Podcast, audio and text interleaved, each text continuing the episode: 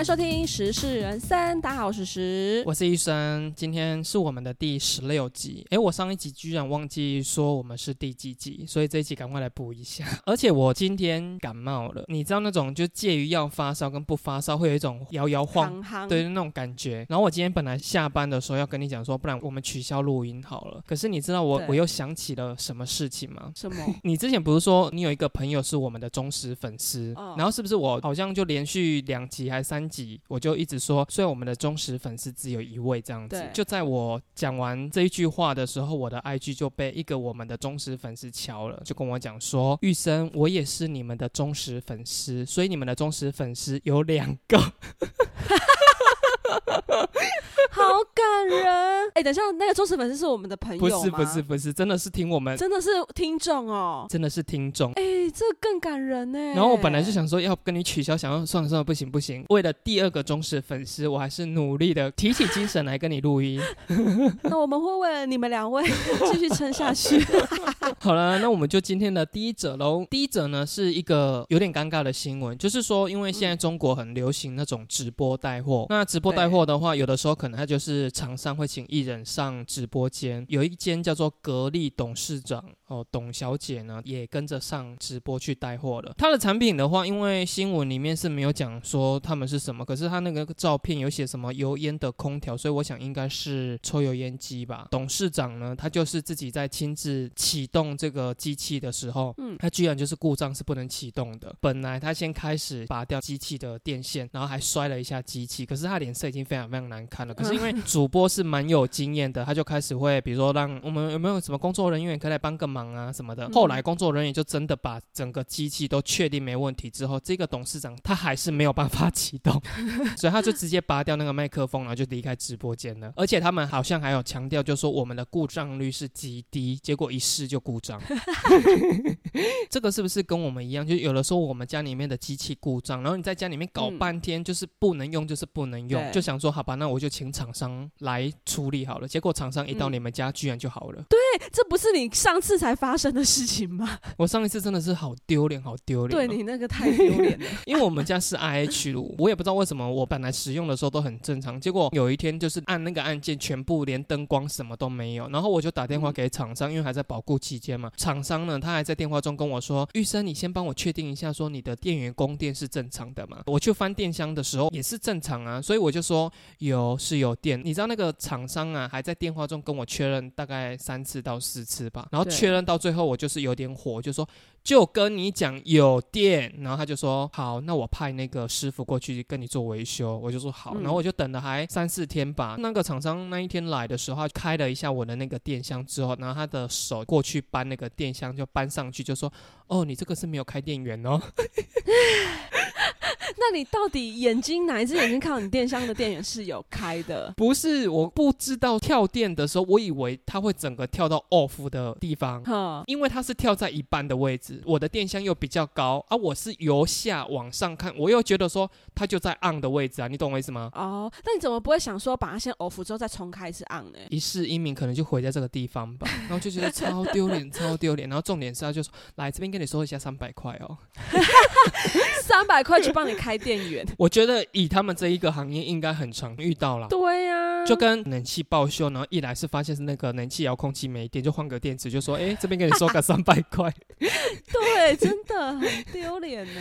这个在销售上啊，嗯有一次我真的是也很想死哎、因为我之前就是在做西装的嘛，一个礼拜里面会有某几天是要到婚纱店里面去帮顾客量西装的，嗯把它的尺寸带回来之后，由师傅做一做，然后下一次再带去给客人去做试装。然后有一次呢，就是量的那一个师傅是我同事，嗯交货的时候他没有办法过去，就叫我帮他过去交件这样，他就只这样跟我讲嘛，那我就只知道说这客人姓什么这样子，我也完全不知道说就他们家人大概是谁跟谁是什么关系，我完全不知道。那我去到那边的时候，我就看到一个老爸爸跟一个老妈妈。然后跟一个儿子，我觉得那个儿子哈应该是有一点点，我这样讲好像有点不太一样，可是我就觉得他跟正常人是不太一样的。哦，了解。他是都不讲话的那一种，然后你叫他试西装，他就是起来穿着，然后他也都不讲说，我觉得这边怪怪，好像就是一颗布偶。嗯嗯你教他做什么，他就做什么这样子。嗯然后试装的时候呢，那个爸爸就发现说，有一个地方有一个小小的瑕疵这样子啊。嗯哼，因为我不知道说我同事那时候在跟他量尺寸的时候是怎么样去跟他沟通，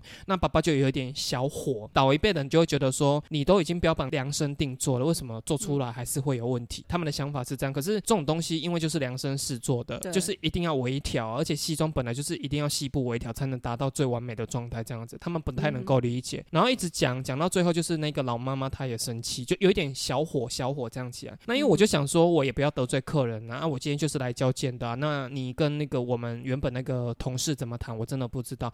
那所以我就想说，赶快把那个情绪就是缓和一下。我说妈妈妈妈，你不要紧张。等我这样讲完之后，他们三个人完全都没有讲话。隔两秒吧，那个老妈妈就说我是她姐姐。她是新郎的姐姐。我讲这种缓和的话，是要让那个情绪是稍微比较 peace 一点。结果，你浇了一桶油，对我提了一桶油浇在他们火大的头上。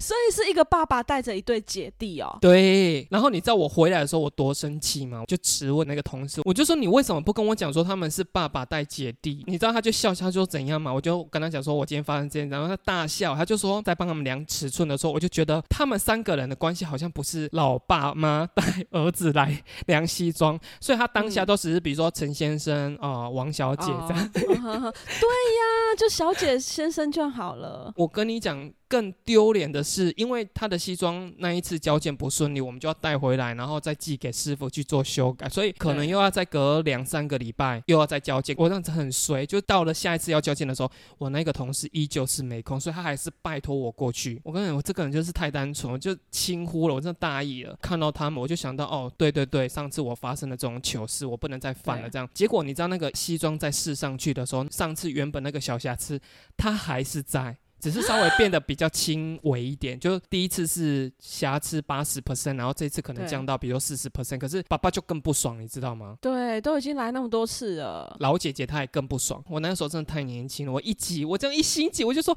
妈妈妈妈，你知道你以前这么白目哦，天哪！同样的错，你又在犯呢。那一次真的无转圜的余地了，宁愿自己不舒服，西装也带回去了，不跟我讲话了。我跟你说，我就是太心急了，我就是太害怕场面变得很难看。那时候年轻的时候，我把这个故事献给现在从事服务业的你们，作为一个警惕。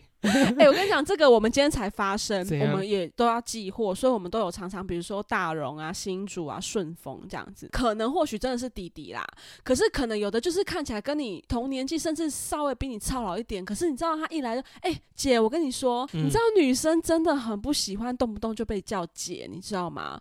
就除非你跟我一看年纪就是很悬殊，比如说你是国中生来叫我姐什么的，你就会觉得哦，那还好。我同事今天才接到一个电话，然后他一挂掉就转头跟我说，哎、他刚叫我姐，那个人是我们的客户，嗯，他就是要结束之前，然后就说 OK 吧，对姐，你就这样帮我处理一下。我同事就说等一下你叫我姐，我们有时候会跟客户加赖。他虽然身为两个孩子的妈，但是他大头照上面是放他比基尼的照片哦。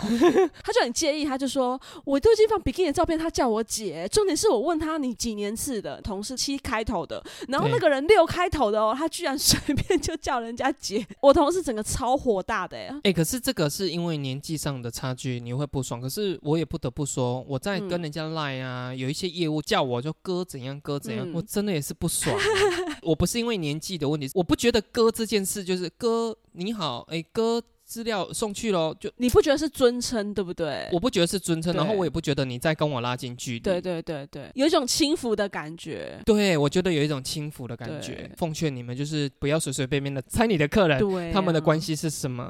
第二个的话，真的不要随便叫哥跟姐了。对啊，尤其是你们是员工跟顾客的关系对。好啦，那我们就下一则。有一位女网友呢，在脸书的社团就发文了，她在上面就是对她的邻居喊话，因为她真的太生气。她说她我真真的忍十年了。他们家阳台距离对面邻居的浴室只有五公尺，好近哦。只要他站在阳台晒衣服，他就会看到对面的女主人在洗澡。然后重点是对面女主人洗澡都不关窗户，所以那个胸部就这么晃来晃去。然后他曾经呢有试过，就是可能咳嗽啊，或者是反正发出一点声音提醒，但都没有任何作用。然后他就觉得很困扰，而且呢。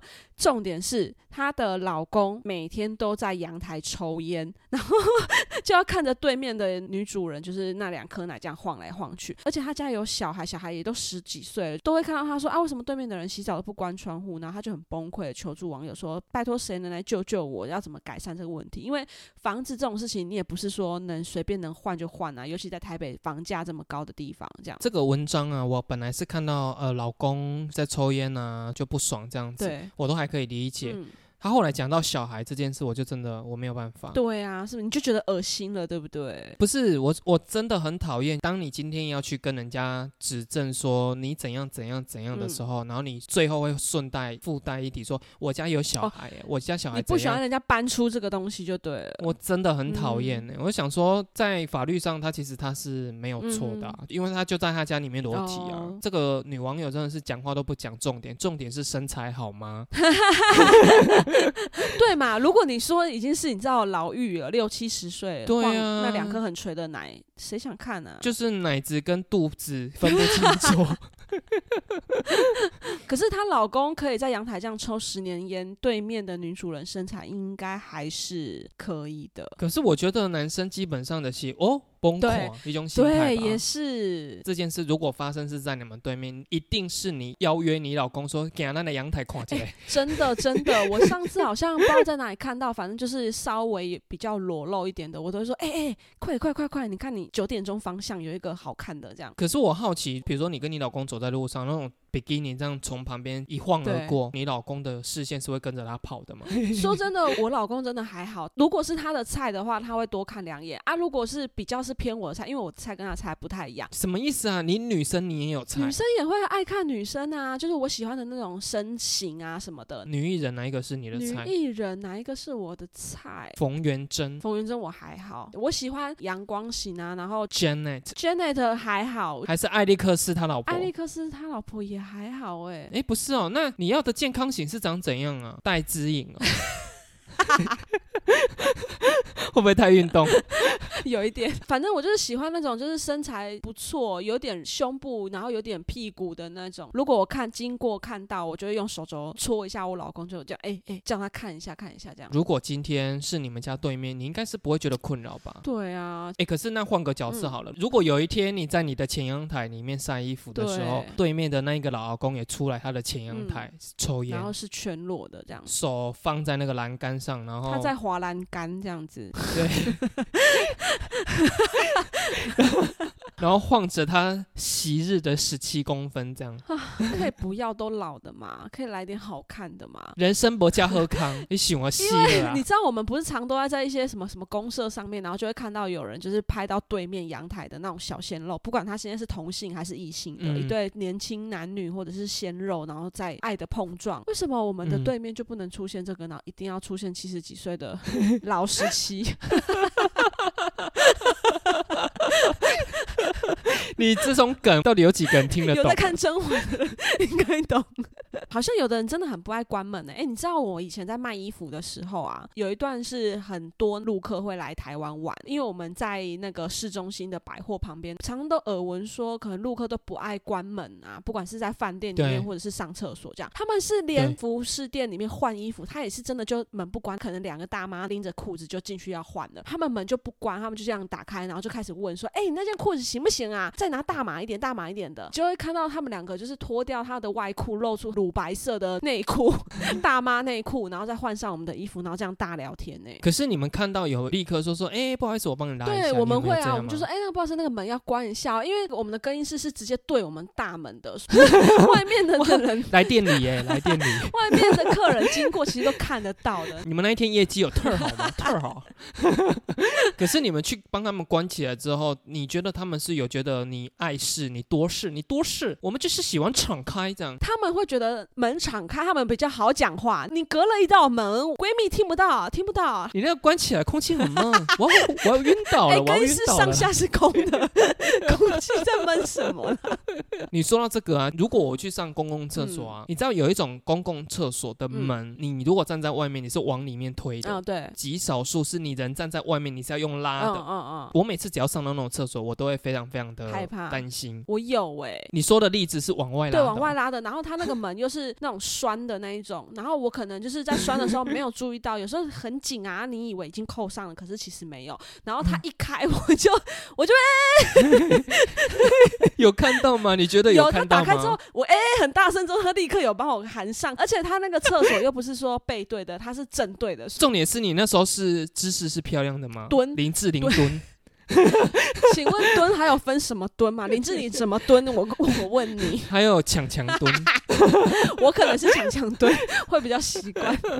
好啦，那我们就下一则。好，下一则呢是现代人会蛮常遇到的啊。现在来讲，结婚的人选择不办婚礼的人数其实是越来越多了。可是还是多多少少会有人还是希望说宴请亲朋好友来。对，这一个新闻呢是发生在中国，有一个女生呢发给她七十名的同事结婚。喜帖，而且还特地多开哦，多开六桌，想说这七十名同事应该不太可能是都自己一个人签了，所以还多开了六桌准备位置给他们。殊不知婚宴的当天是只有一个同事来而已。这个女生呢，她难过到婚宴的隔天，她就提出离职了。这个新闻当然从这边看就会觉得说，哎，你在不高兴什么？可是后续有写说，她为什么会难过的原因是因为。他在这一家公司已经工作五年的时间了，那这五年他已经参加大大小小，已经大概超过三分之一的员工的婚宴，所以他会觉得说，那今天结婚我也不是第一个结婚的。他又说他觉得他跟。同事相处起来是非常非常融洽的。当天在男方的亲友里面，他觉得就抬不起头来，所以他就提出离职了。那他这个文章上网 po 文之后，当然是正反两派意见了。常见的就是说，啊，你自己要随便给他地毯式轰炸啊，然后这样还怪谁？可是因为我刚刚提到嘛，是他已经有先参加大概三分之一同事的婚宴过了，其实是算是合理的。就是以回礼来说的话，至少那三分之一的同事必须要回礼吧。你也是站在觉得他是合理的吧？可是我可以理解，因为他办的婚礼是现在这个时节，对不对？因为你也知道现在疫情的关系，可能有的人他真的经济比较吃紧，所以我可以理解为什么同事会这样做。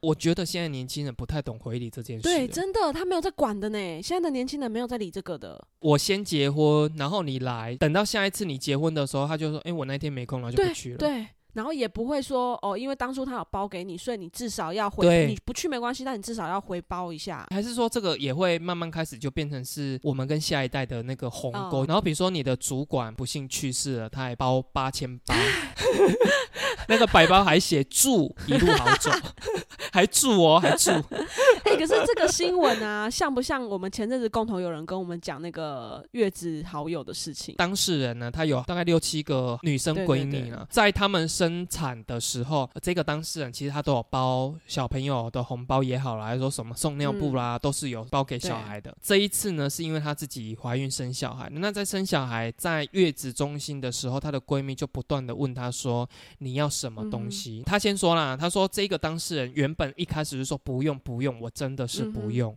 可是她就说他们就一直逼，一直逼说不行不行，你一定要说出来。你到底要什么？那他就想说，那反正你们有七八个，你们就合送我一个，哎，是不是快两万块的儿童安全座椅？一万多块，一万出头。他想说一个人出可能一千多，快两千这样，差不多。他就想说开这样子的费用应该是不会说好像很吓人。丢给他之后就无消无息了。那无消无息又过了一阵子之后，那一个人又来问他说，哎，那除了儿童安全座椅，你到底还有没有其他想要的？他就还是先跟他讲说不用不用不用不用。可是后来他开了什么东西啊？哎，好像也忘了。反正。总之也是一万多块的，对。直到他是不是出月子的时候，他们那一群七八个人里面只来两个，见完面的时候就递给他一个红包，红包里面是多少钱？八百，一个人包八百，只来两个哦，所以是一千六。我听到这个故事的时候，那个当事人当然他是非常非常的生气。可是就我如果真的是当事人，我真的会觉得说不用就是不用哎、没有，我觉得女生生气的点就是我已经跟你说不用了，可是你一直问，那我既然已经开口了，就算不要送到那么贵，但至少你们也要回当时。至少要一六八零。对啊，就是这，就是因为那个女生她当时包给他们可能都有个一两千，然后或者是那个礼物的价值可能也都差不多是一两千，所以她才会开这个金额的东西回给他们。因为我们共同有人就一直说这些闺蜜也太假面了吧，一直说好啦，一一定要送，一定要送，结果最后人没到就算了哈，然后还没送到回礼的那个金额这样子。这个当然我会觉得说他们的朋友真的是太夸张了，啊没有要送就不要那边给人家狂问狂狂吹。你有曾经就是说你对于这个同事的喜好程度也没有很高，可是他就说诗诗我要结婚嗯了，我这边是我的喜帖给你。至今好像跟我老公 发出去的白包比红包还多哎。现在的人其实不太，已经不太结婚了。应该说我的工作很奇怪，我前面的工作要么就是同事都很年轻，所以还没有要进入到婚姻，然后要么就是我现在的工作嗯是人家已经结婚，已经生完小孩了，所以我也不需要再走到这个程嗯序。那我老公那边呢是跟他同期的结婚，那时候当然有包，可是因为他的工作其实还是年纪大的人比他们同年纪的人多很多，好像相较红包包出去的白包还比较多，因为他常常三不五时就跟我说，哎、你那边有没有一百的？然后我说干嘛？他说哦，我明天又要包一个白 包出去。大公司都会有一个，就是小孩满月就可能固定大家会包个六百，然后如果是有人走了，就会包一个白包是一千一，都是固定的行情这样子。因为也这样固定，所以当时我生小孩的时候，人家有包给我们，所以后来其他同事有的话，我们也都会回包回去。嗯我的意思说，你有想象过说，当今天一个人当着你的面提出你来我的婚礼的邀请嗯了，可是你是真的极度不想去的情况下，你会怎么样应对？如果他日期还没有定，我就会说哦好啊，你到时候再跟我说。然后等到他跟我说的时候，我就会开始用事情把它推掉，哦，对啊所以你就是婉转的给他吃。吃个小小闭门羹这样。我的人生中里面有两个人就直球的对决，问我说叫我去他婚礼，可是我的个性就是这样，因为我跟你原本就没有在联嗯络，那只是刚好你可能你结婚的那个时期里面，可能我们刚好又碰上面了，可是就仅此打个招呼。诶，你怎么在这边？我怎么在这边？嗯那你就开口就诶，我要结婚了，那你要不要来？嗯对我来讲是一个很没有礼貌的行为啊。哦所以我的人生这一辈子遇过两个直球对住，我也就直球打击回去。啊你怎么我就说没有，我没有要去。那他当下的反应是，他就说：“哦，好。”当然，他有那一种，诶，我怎么会这么直接啦？嗯可是我觉得说，你都已经那么直接了，我也没有对你不礼貌，我就跟你讲说，没有，我没有去。哦那那一天我没空，不管他跟你讲日期了没，你都先说我没空。我根本也没有翻我的行事历，我就说那天我没空。天哪，那他们事后还会跟你联络吗？我在西装店上班嗯嘛，那因为我们就是会送那个男生的西装到婚纱店去给他们明天拍婚纱照用。然后那一天我就是送衣服进去到某一家婚纱店的时候，就发现我的同学在那边。哦，我当下只是说，哎、你在这边拍婚纱哦，恭喜你，恭喜，我就走了。嗯结果他没想到，他居然追到我的门市说，你要不要来？那这个真的也蛮莫名的耶。就真的我就觉得说你好没有礼貌哦。当然现在讲是这样，可是我当下讲说没有，那一天我们要去。可是我跟他讲后面还是有补一句啊，因为我就说我们这个行业假日是一定要上班的，哦我就讲这样而已。嗯对我没有办法出席，可是我也没有要包红包给他。哦一般人现在是不是很流行？反正我就是在 FB 里面挂那个 Google 表单，你要来就自己对填。对对对对，很多这样。可是很害怕，就是我不希望你来的人给我钱、欸 所以我就想好说，但我不会结婚啊，我这辈子应该是不会结婚的。可是我想说，如果有一天我真的结婚，我顶多就是比较亲的朋友，餐厅订个一桌两桌，然后就吃饭这样就好了。大部分蛮多是这样子，就登记，最多可能就是迎娶的动作，然后开一两桌这样子。我们不是有一个共同友人，他结婚，你有去，离婚，生了一个小孩，哦，对。现在又走入他的第二，段。第二春，我想要问你的是，如果他第二段他再发了一次喜帖嗯给你，你会去吗？我就会想推掉，因为你知道他销售我国中同学东西之后，他说要包红包给我，那我是跟他讲说，嗯哦，不用不用不用，这红包就当做是你儿子出生的。红包对，一个贺礼，贺礼了，你不需要特地包给我，我就觉得这样子是不是一来嗯一往、一正一负就解决这件事情了？可是他就一直很坚持，那当然我还是还没有收到啦。可是我就是你现在在对他喊话，对不对？你很想收红包，快点寄过来。不要，我只要收了这个红包，势必后面我就要用更大代价还回去，我才不要。而且我觉得我们共同有人爸爸妈妈是好大喜功的对人对对所以我是真的觉得他们是有机会再开第二次婚宴。真的哎，可是我要先跟你讲哦，你可是有去过他第一次婚姻的人、哦啊怎么他搞不好那个礼金簿这样一打开，他的喜帖就照着有来的这些人再发一次，为了避免他又再走入第三段婚姻。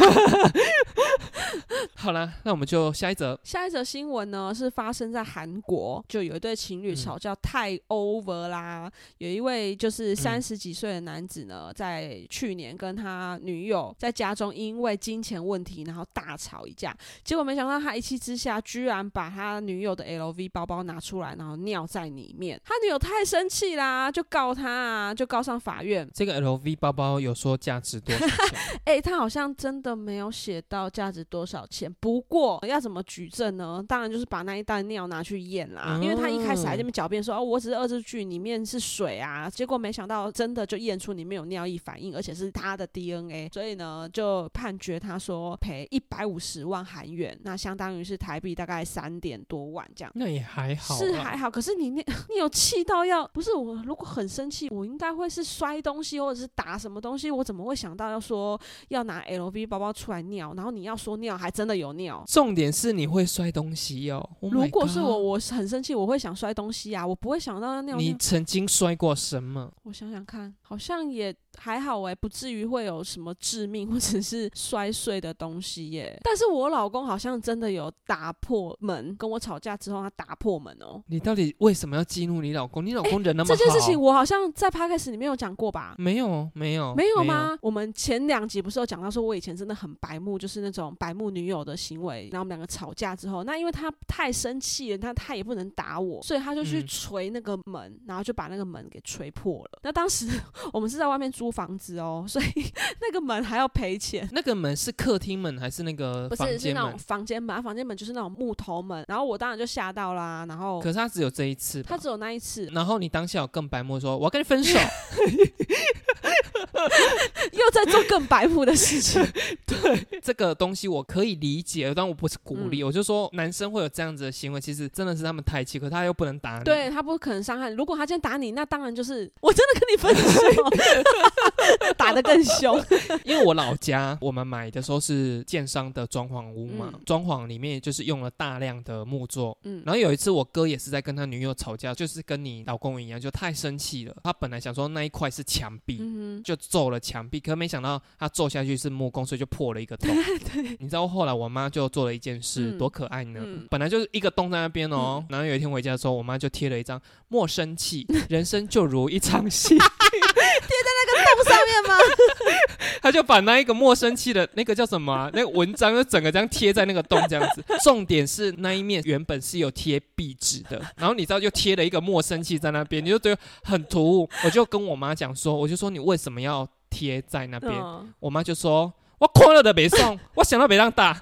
所以莫生气是你妈要劝教自己的啦。莫生气，莫生气，生到这种儿子真的莫生气。我妈就说莫名其妙揍那个揍一个洞啊！现在我要怎么修？我要怎么修？你妈好幽默，居然贴莫生气。所以那个莫生气就贴在我家，大概长达可能有六七年这样吧。你老公应该没有做出真的激怒你的事吧？都是你在激怒你老公哎、吧？你讲这样有好不好？只是我就是你知道，婚姻这种事情就是得要睁一只眼闭一只眼啊。你老公我有没有曾经破坏掉你什么东西，让你真的气到想打死他？有没有把你的口红就盖子没有拿起来的时候再给你旋转出来？这种你会生气吗？这种你会生气？这种还好，因为我不太擦口红的人。你有没有什么心爱的东西啊？你的车、你的挡车，没有啊，挡车不是我的。我想想看，现在放在家里面最心爱的东西是什么？不要跟我讲说是那一张结婚证书哦，我就会关播，我就要把这一段剪掉。他做了什么让我最生气的事？应该就是把我肚子搞大吧。OK，好，那我们下一则。这件事情不够令人生气吗？你这个你有在生气吗？午夜梦回的时候，真的又想要气到捶肚子这样。应该是没有啦，反正你儿子那么可爱。对啊，好像真的好像是我惹他生气比较多哎，我好像 有想到一件事情，他从此真的害怕，因为前两天才刚发生，男生不是都常鼻毛会长到外露，我儿子前两天就说，哎，他看到爸爸鼻毛，他说爸爸我帮你剪好不好？他爸立刻躲开，就说不要不要不要不要，很害怕这样子，然后他就吓到，他想说他爸怎么会这么害怕？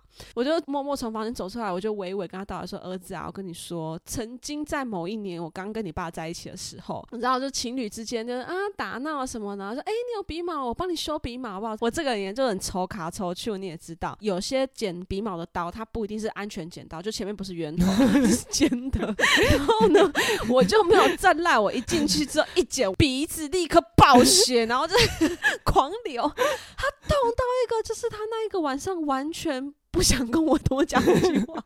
哎，我那时候我们两个才刚在一起没多久，然后你也知道我们现在在一起多久了？这十几年来，他再也不让我碰他的鼻子。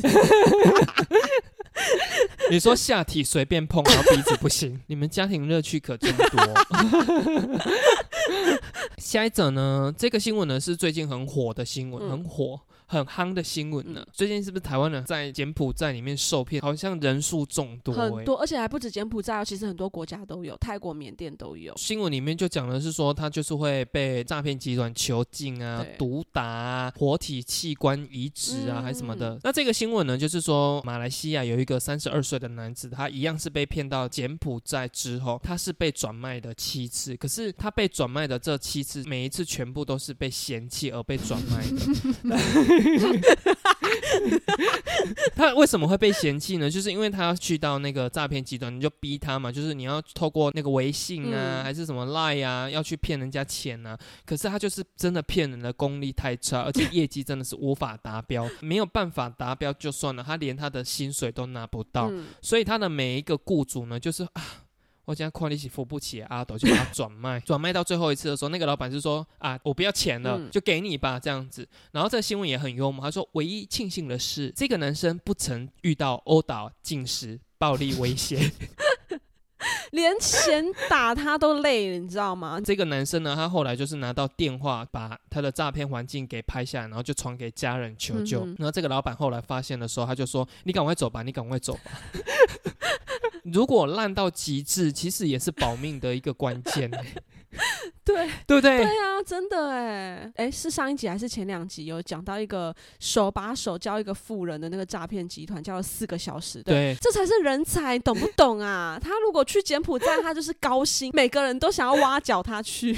而且最近就是会有一些拿电击棒去电，应该是台湾人。哎，我真的觉得说，如果真的有报应，你们这些人真的是会被雷给劈死。对啊，然后你知道为什么工作诈骗会这样子？因为很多妈妈他们就是在家里带小孩，那他们想要多一点收入，其实也有很多诈骗这些妈妈的，就他会说哦，这个工作就是纯打字啊，然后一天工作可能只要五个小时，日薪多少这样。那有些妈妈就觉得，哎，我在家带小孩，我做这个就不无小补。可是当他一去面试的时候，人家就要他交保证金啊或什么的，被骗了这个钱之后，他根本就没有得到这个工作。这种诈骗如果是被诈骗钱，好像还好，可是这个柬埔寨是还会动用到保留，真的觉得对，然后你甚至可能会死掉。他们不是常说说什么好几瓮的人那个骨灰坛是回不来的。刚刚要开路的当下，我就看到那个国光女神哦，就是有一个网络名人，我真的不知道她是谁啊。今天被爆出来，她在两年前在她的线洞里面有 po 说找就是要去柬埔寨工作的人。近期里面的动态就全部都是他去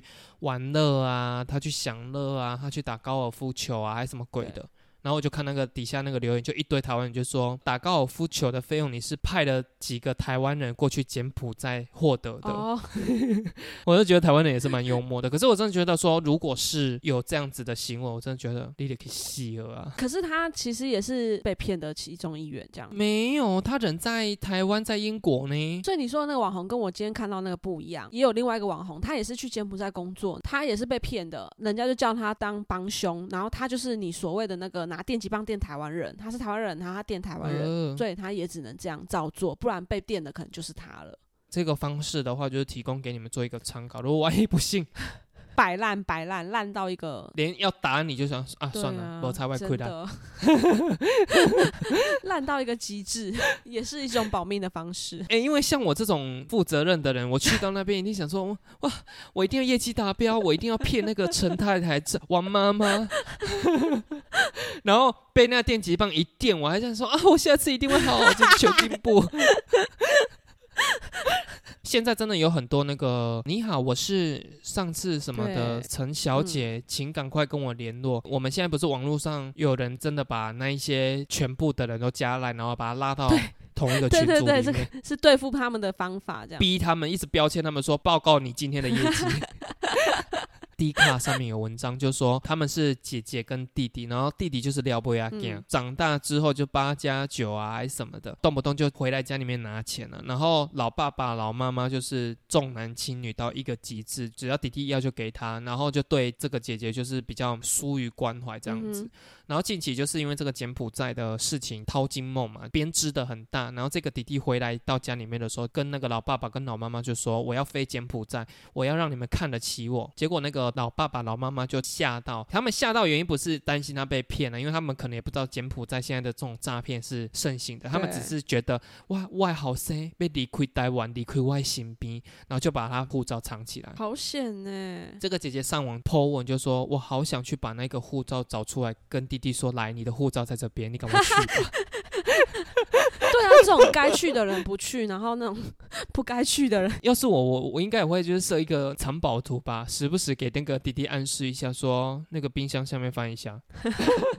哎、而且你知道柬埔寨这个已经有点变成直销语气，有些年轻人他真的觉得这个是一个淘金梦，在网络上贴说你们这种人哈不相信就算了，也不要在那边唱衰别人啊。就是 我们去柬埔寨是真的可以赚到钱啊，干嘛的？就是以那种你知道直销的口气在讲这件事情呢、我只能说，你们就是好好的做你们的本业就好了。该做超商的就做超商，该摇泡沫红茶的就 摇泡沫红茶。就是你好好的清新做好不好？如果你真的不行，你就跳槽到米克下，或者是呢，可不可想要重金挖角你？如果你做的很好，我跟你说，超商其实真的很缺人，尤其是大夜班。可是我真的不得不说哦，有时候我去超商消费的时候，我都觉得说，你们这些店员真的可以在里面做个两年。你们真的要相信自己，你们能力是无限大的，你们可以赶快再换一个工作了，哦因为你能够在超商里面独当一面处理这些事，那个真的是非常了不起的能力耶。不要有任何职业歧视啦。你就算存不了钱，那又怎样？你只要把你自己的生活过好就好了，对不要造成社会负担，或不要造成你自己家庭的负担，这样就好了。摆烂也是一种很舒服的行为。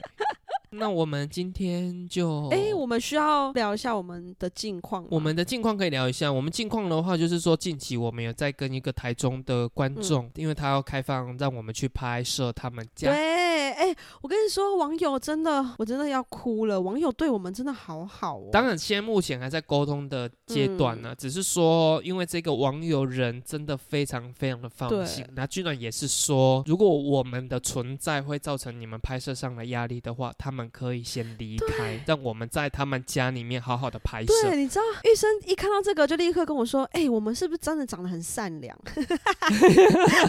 我们是真的很善良，没有错啦。但是因为我们接连两个，接连两个观众全部都是可以很放心。我想说，到底我们是有什么样的特质啊、我觉得拍是没什么太大问题的，剪可能会是一个很大的我才正想要说，你现在这个时间呢，等到你们看到片的时候，可能已经是二零二三农年。历春节不能这样讲，我现在还有 podcast 要剪呢、对啦，是没错，你就压力很大，而且你还有工作的事情要忙。对啊，我最近工作又很忙，然后我今天又感冒，我今天真的是很不舒服。哎、啊，你工作的事情就是还不知道什么时候告一段落，对不对？这一阵子有小小的画下一个逗号，逗号还没有句号哦，是逗号，所以这一阵子这几天有稍微好一点。嗯，可是偏偏就遇上你感冒了。对，这真的好难受。希望我们出击拍摄可以顺利啦。然后你们如果真的可以开放我们去你们家拍摄装潢开箱的话，嗯真的欢迎你们来信告知我们。那特别是在南部的观众，强力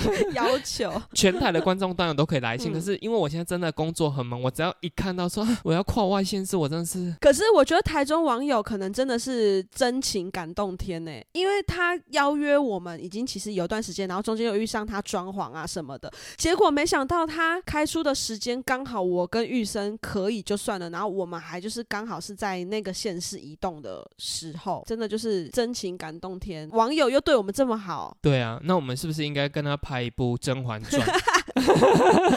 开箱开了七十六集，我们会带上我们最大的敬意。双头龙去答谢你，双头龙又要出击到你们的家，祝贺你们的。你们听完可以给我们五星好评，拜托拜托，冲一下五星的数量。对，顺利的话就下个礼拜见，拜拜。拜拜。